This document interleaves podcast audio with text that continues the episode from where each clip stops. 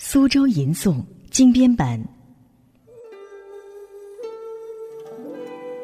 各位朋友，下面大家听到的是苏州吟诵录音。吟诵是什么？吟诵就是古人教学诗文的一种方法，是写作诗词推敲平仄的一种手段，是自娱自乐的一种渠道，也是具有音乐美的吟诵音乐艺术。吟诵主要包括诵、吟和唱。诵不拖长腔，吟和唱要拖长腔，但吟的声音轻，唱的声音稍高。但吟诵不是唱歌。吟诵是课堂读书艺术，不是舞台艺术。吟诵有规律性，也有随意性，还有地方性、自娱性。吟诵这一传统的读书方法，在一九零五年科举废除以后，虽然偶有传承，但很不普遍。至今会吟诵的人已经很少。这是一份珍贵的文化遗产，如果再不抢救，就可能失传。当今提倡国学，在精神文明建设中提倡诵读古典诗文，这种传统的读书方法就特别有抢救和传承的必要，而且十分迫切。于是，沧浪诗社、苏州市诗词协会和苏州市广电总台都市音乐频率共同策划了吟诵的抢救和录音工作。值得高兴的是。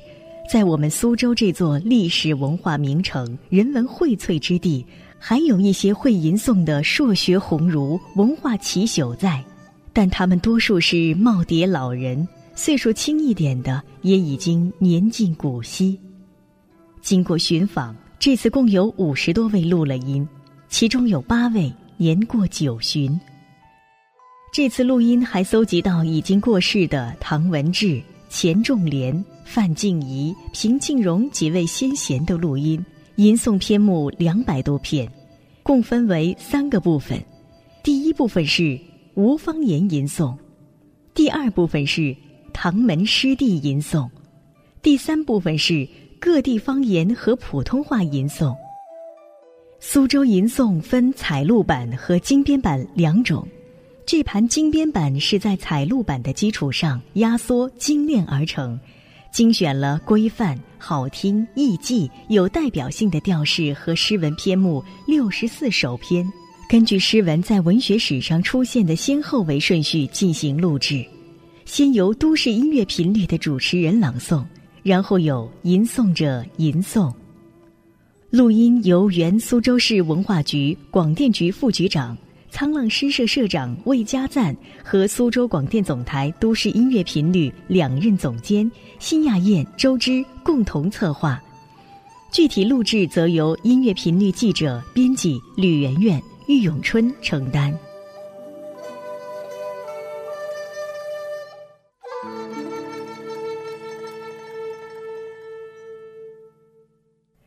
一部分，诗词。《诗经》，宝语。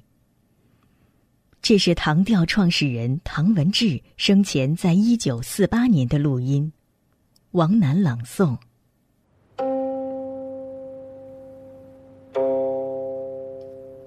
素素宝宇，急于褒许。王室迷古，不能易记数。父母何户，悠悠苍天，何其有所？肃肃宝义，急于褒及。王室迷谷，不能易记记。父母何时，悠悠苍天，何其有吉？肃肃宝行，急于褒丧。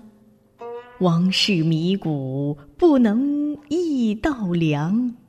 父母何长，悠悠苍天，何其有长？沙沙把雨知嘎许，花日迷高，本人一接触，